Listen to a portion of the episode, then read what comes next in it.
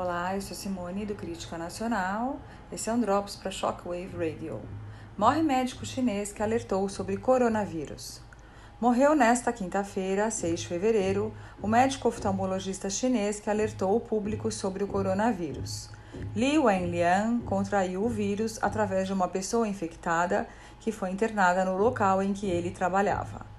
Li Wenlian alertou seus colegas médicos sobre sete pacientes que haviam dado entrada no hospital onde trabalhava, em Wuhan. Segundo Li Wenlian revelou em suas mensagens, as análises dos pacientes indicavam que o vírus presente era um coronavírus. A ditadura comunista chinesa tentou desacreditar o alerta dado pelo médico, acusando de espalhar boatos.